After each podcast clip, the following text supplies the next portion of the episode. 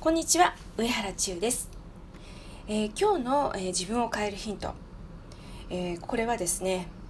一つ文章を紹介したいと思います。これは、え老子の、え道徳教の、え一番最初の文章態度第一というところで一番最初ですね道の道とすべきは情動にあらずという、あの文章があります。道の道とすべきは情動にあらず。この道というのは、えー、文字ではですね、え道路の、えー、道道っていう字なんですね。でこの道徳教の中ではこの道について、えずっと道とはこういうものであるというのをあの解説するというか解いていく、えー、内容になってるんですけどもこの道というのはまああの後から出てくるんですけど、まあ、生命力。とか命とか魂とかあとは想像する、えー、こうなんかいろいろな作り出す源、えー、そんなものを言ってるんですね。このことをずっと道とはこういうものだ。道とはこう道を生かすにはこうしたらいいっていうのをずっとねあの言ってるのがこの道徳教なんですけどもその一番最初にですね道と道と道の道とすべきは浄土にあらずって出てくるんですね。でこれはどういうふうな意味かというと道とはと言った途端にえー、常にそれは道ではなくなっている、えー、常に情動にあらず常に、えー、道ではあらずっていう意味なんですね。まあなんかこれちょっと雲をつかむような感じでよくわかんないんですけれども、まあ、解釈としてはそう今言ったように、え道について道とは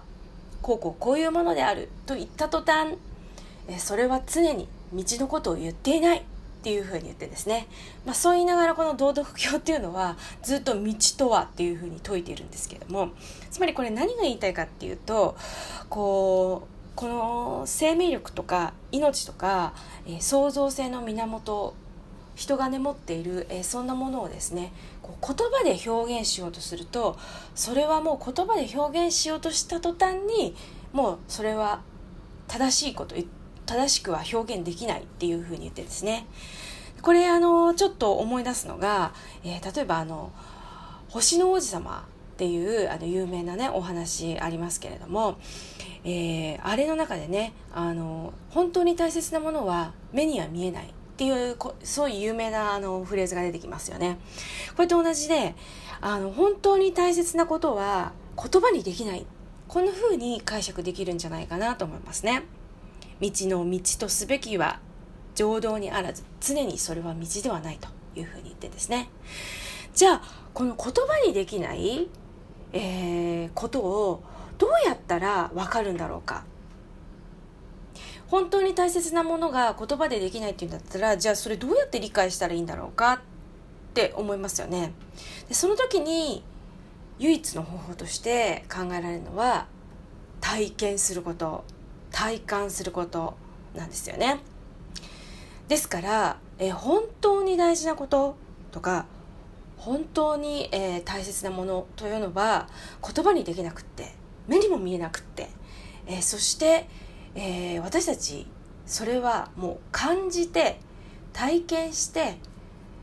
感情でとか感覚で、え分かっていくしかないんじゃないかなって言ってるのがこの一番最初の、えー、一節の意味じゃないでしょうかね。まあこれいろんなあの大事なこと。まあ命もそうですしそうですね。人と人の関わりっていうのもそうかもしれないですね。信頼とか。あまあ本当にあのー、これは本当に何よりも大事っていうものは世の中にあると思うんですけども